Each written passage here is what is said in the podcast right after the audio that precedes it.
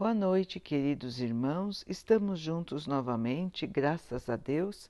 Vamos continuar buscando a nossa melhoria, estudando as mensagens de Jesus, usando o livro Jesus no Lar, de Neio Lúcio, com psicografia de Chico Xavier. A mensagem de hoje se chama A Fé Vitoriosa e diz assim: André destacava certas dificuldades na expansão dos novos princípios redentores que o Mestre trazia. E falava dos sacerdotes judeus com amargura violenta, estimulando os companheiros para a resistência organizada. Jesus, porém, que ouvia com imperturbável tolerância a forte argumentação, disse assim que se estabeleceu o silêncio: Nenhuma escola religiosa vai vencer com o Pai se não tiver o amor que devemos cultivar uns para com os outros. E talvez porque se manifestasse justificada expectativa em torno dos ensinamentos morais que a sua divina palavra sabia trazer, ele contou uma história muito calmo. E a história dizia assim: Na época da fé selvagem, três homens primitivos com suas famílias se localizaram em vasta floresta e, depois de algum tempo de convívio fraternal, passaram a discutir sobre a natureza do Criador. Um deles dizia que o Todo-Poderoso vivia no trovão. Outro acreditava que o Pai morava no vento. E o terceiro, que o Pai morava no sol. Todos se sentiam filhos de Deus, mas queriam forçar que o seu ponto de vista fosse aceito por todos. Depois de ásperas discussões, atritos, guerrearam abertamente. Um dos três tinha pesada carga de minério, outro reuniu grande acervo de pedras e o último se escondia atrás de compacto monte de madeira. Armas de lenha e pedras rudes eram armas do grande conflito.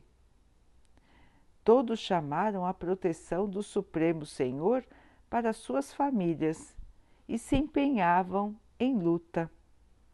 E tamanhas foram as perturbações que espalharam na floresta, prejudicando as árvores e os animais que lhes sofreram a flagelação, que o Todo-Poderoso Todo -Poderoso lhes enviou um anjo amigo.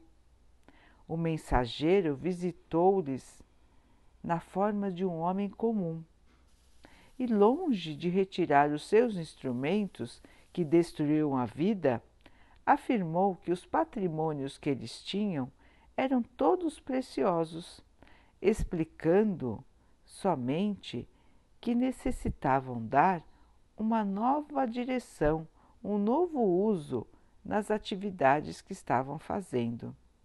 Explicou que os três estavam certos na crença que alimentavam porque Deus mora no sol que sustenta as criaturas, no vento que auxilia a natureza e no trovão que renova a atmosfera. E com muita paciência disse a todos que o Criador só pode ser honrado pelos homens por meio do trabalho digno e proveitoso, ensinando o primeiro a transformar os duros pedaços de minério em utensílios para tratar a terra nas ocasiões da sementeira. Ensinou o segundo a converter as armas de lenha em peças valiosas para o bem-estar. E ensinou o terceiro a usar as pedras comuns para construir abrigos confortáveis, acrescentando em tudo a boa doutrina do serviço pelo progresso e aperfeiçoamento geral. Os homens entenderam então a grandeza da fé vitoriosa, pela ação criadora e a discórdia terminou para sempre. O mestre fez pequena pausa e disse: Em matéria religiosa, cada crente tem razões respeitáveis e guarda preciosas possibilidades que devem ser aproveitadas no engrandecimento da vida e do tempo, glorificando o Pai. Quando a criatura, porém, guarda a bênção do céu e nada realiza de bom em favor dos semelhantes e em benefício de si mesma, é igual ao mesquinho que se lança no inferno da sede e da fome com o objetivo de esconder, sem consentimento, a riqueza que Deus lhe emprestou. Por isso mesmo, a fé que não ajuda, que não ensina e nem consola, não passa de escura vaidade do coração. Pesado silêncio desceu sobre todos e André baixou os olhos tímidos para melhor fixar a mensagem de luz do Mestre. Então, queridos irmãos, aqui mais uma linda mensagem do Mestre. Uma história tão simples de três irmãos ainda primitivos, na época selvagem na época da pedra lascada. Irmãos que viviam em harmonia, até que a sua própria vaidade os colocou em guerra, em atrito, e começou a destruir tudo o que eles tinham. Ao invés de, ao invés de pensarem em juntos construir, cada qual queria se sobressair sobre os seus irmãos. E a primeira coisa que pensaram em construir foram os artefatos de guerra, ao invés de pensarem em construir para o bem geral. Será que existe alguma semelhança com os dias de hoje, irmãos? Hoje, as nossas armas são diferentes. Hoje não guerreamos com pedaços de pau e com pedras. Hoje as armas são muito piores, muito mais violentas. Mas as guerras de religião, as chamadas guerras santas, o que é um total absurdo, não é? Porque como que uma guerra pode ser santa? Mas as guerras santas, ditas santas pelos homens, continuam existindo os irmãos querem matar os seus outros irmãos somente para, que te, para ter a sua verdade como absoluta.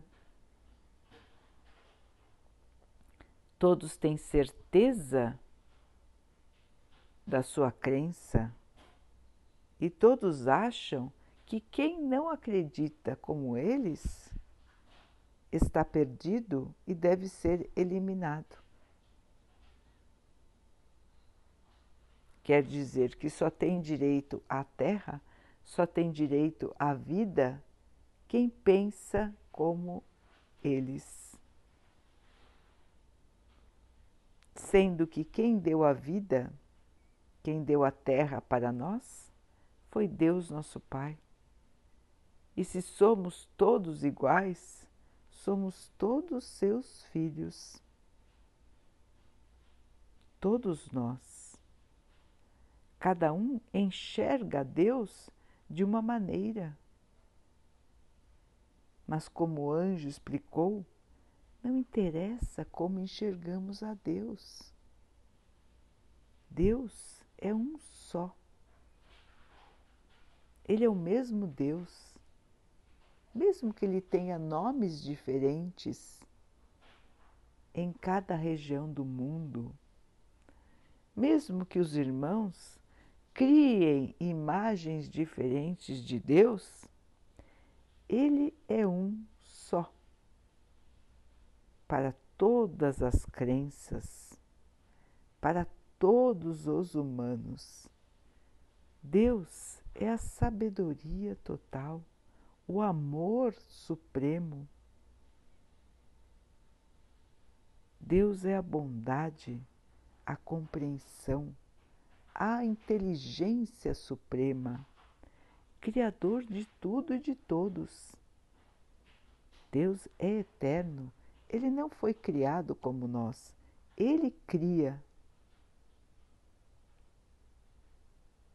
E nós, criaturas, não temos a capacidade de entender todas as nuances, todas as características do nosso Pai.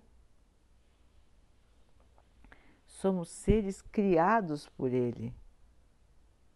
Assim como crianças que não conseguem entender todo o pensamento, todo o trabalho dos seus pais, nós também não conseguimos entender tudo que o nosso pai criou, tudo que ele sabe, tudo que ele pode. Somos crianças espirituais, irmãos. Um dia, com a nossa evolução, poderemos compreender melhor a Deus.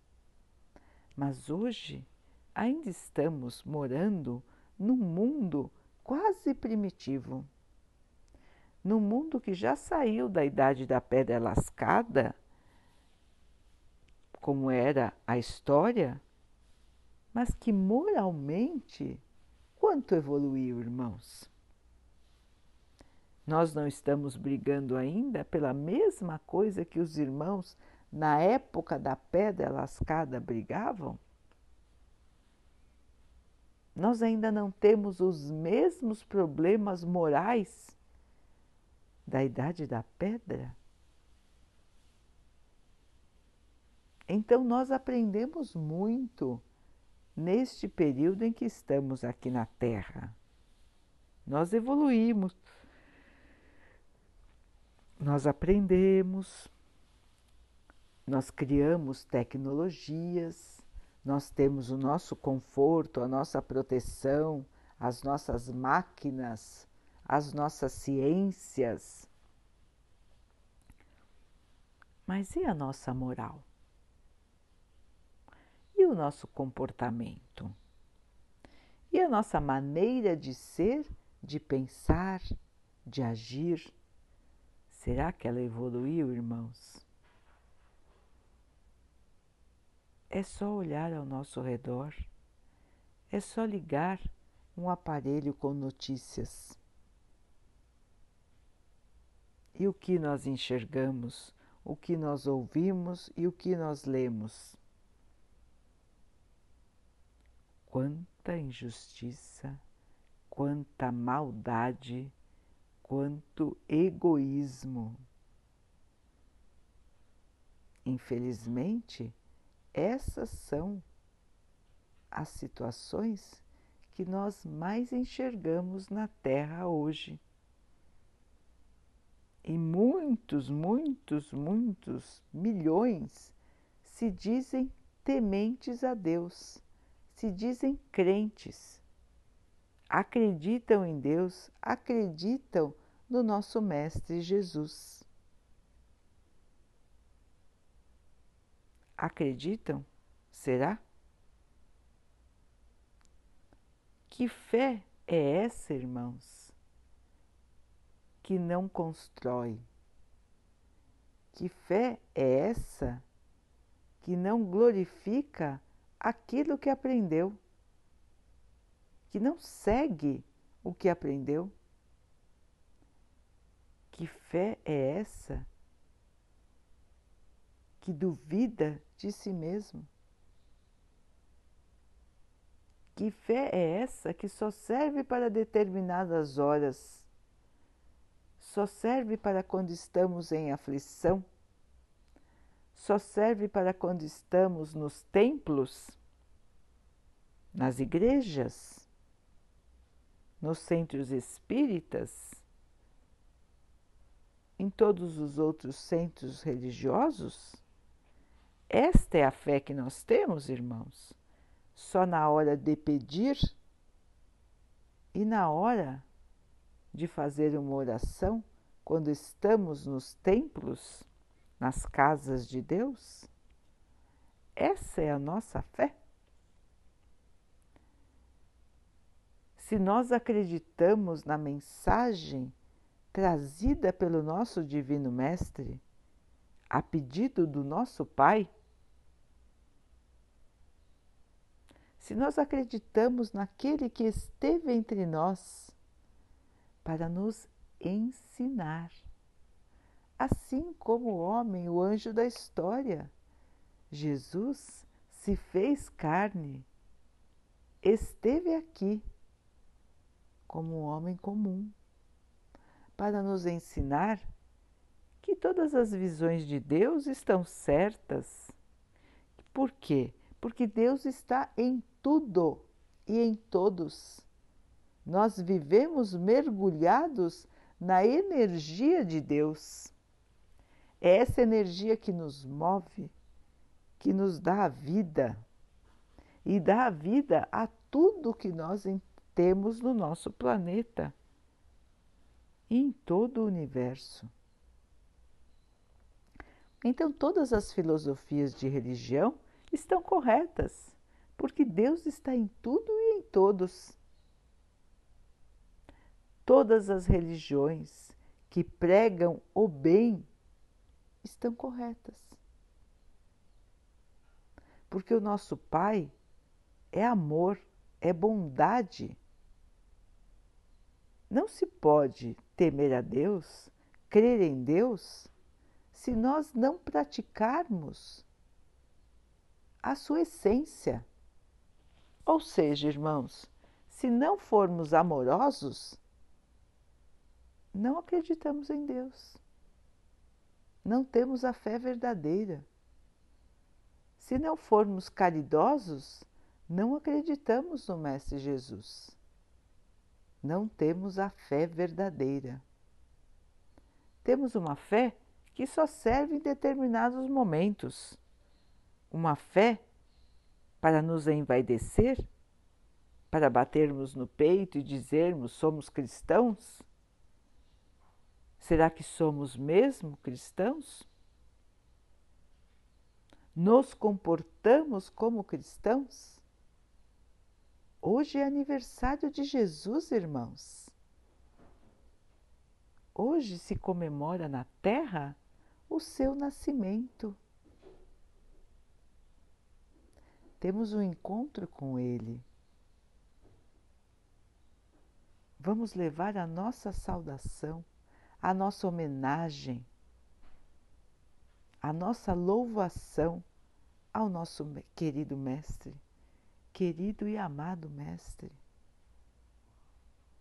Mas o nosso amor tem que ser o amor que constrói, o amor que salva, o amor que agasalha, o amor que traz a esperança, o amor que ampara, o amor que cura, o amor que constrói. Esse é o verdadeiro amor. Essa é a verdadeira fé. É por meio desse comportamento que podemos nos dizer cristãos se não estivermos prontos para perdoar, para ter paciência, para deixar passar as dificuldades dos outros, para compreender as dificuldades dos outros. Se não estivermos abertos para a caridade, Então, queridos irmãos, não estaremos abertos para a fé verdadeira, para o amor verdadeiro, não estamos abertos para Jesus. Não adianta só dizer palavras vazias, palavras sem ação. A caridade é o amor em ação, o amor vivo, o amor que constrói. É esse amor que vai salvar a Terra, que hoje se encontra em um vale sombrio do egoísmo, da vaidade, da intolerância, do desrespeito. Hoje a Terra está assim, perdida em si mesma. Os irmãos se degladeiam por nada. Entram em guerras violentas por opiniões. Mesmo irmãos de um mesmo país, de uma mesma cidade, até vizinhos, brigam por opiniões políticas. Desfazem dos seus irmãos por questões passageiras criam um clima ruim, espalham mentiras, deixam as pessoas perdidas sem direção, não ensinam. Pelo contrário, querem destruir o conhecimento, querem esconder as verdades esconder o que já se descobriu. Como se voltássemos para trás na história e esquecêssemos tudo aquilo que já construímos.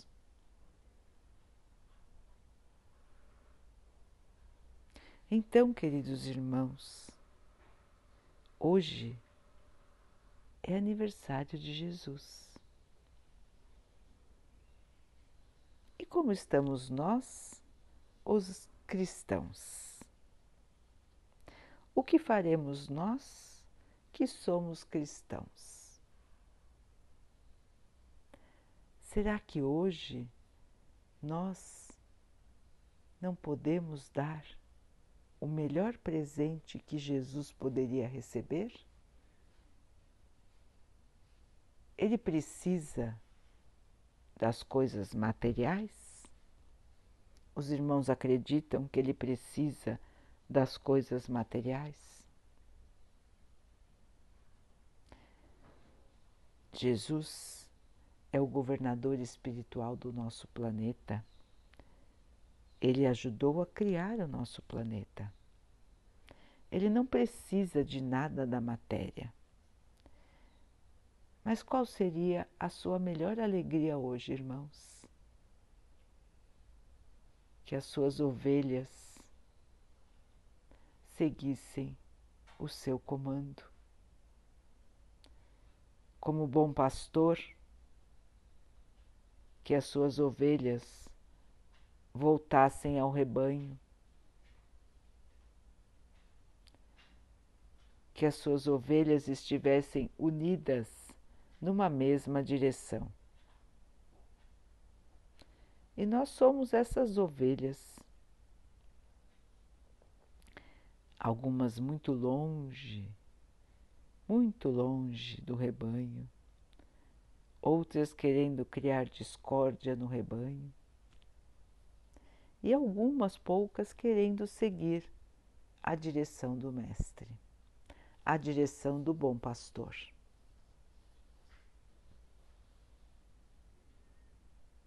E então, irmãos, quando a caridade vai renascer em nós. Ou quando ela vai nascer? Quando vamos nos dispor a amar e fazer esse amor ser criador de conforto, de comida, de agasalho, de apoio, de perdão, de compreensão. Quando, irmãos?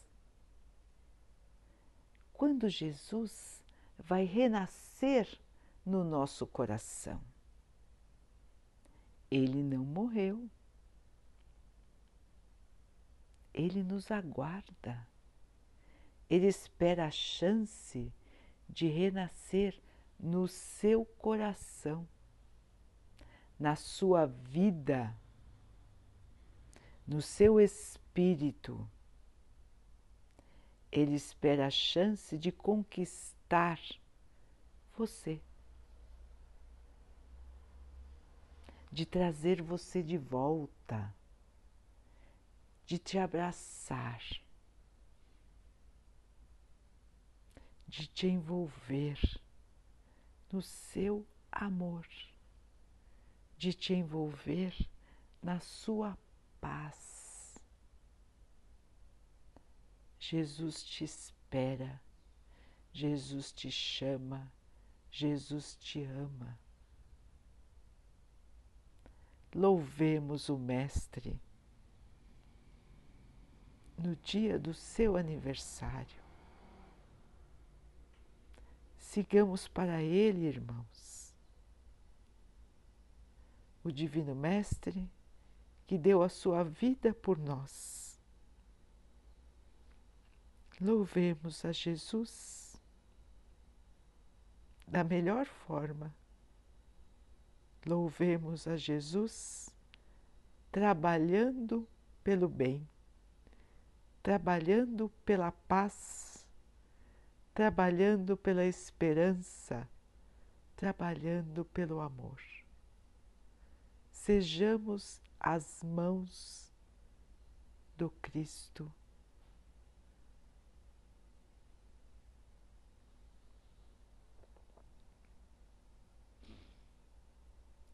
Daqui a pouquinho, então, queridos irmãos, vamos nos unir em oração agradecendo a Deus, nosso Pai, por tudo que somos, por tudo que temos, agradecendo a Deus por ter nos enviado o nosso Mestre, que esteve entre nós como homem comum,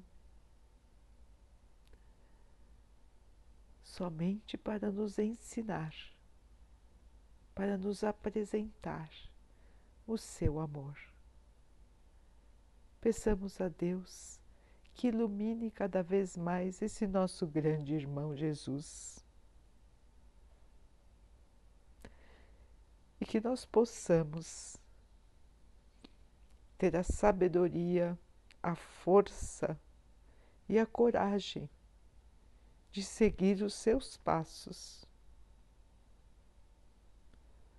aceitando as nossas dificuldades,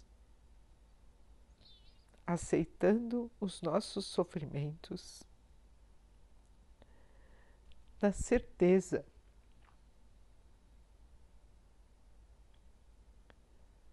de que tudo é para o nosso bem, de que tudo é para o nosso desenvolvimento,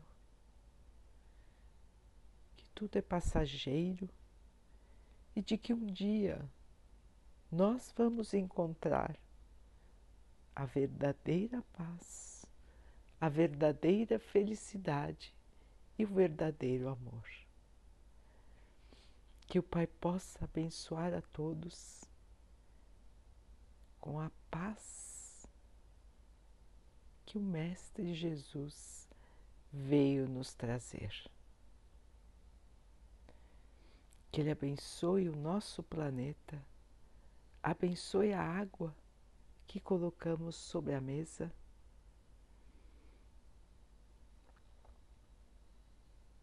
Que ela nos traga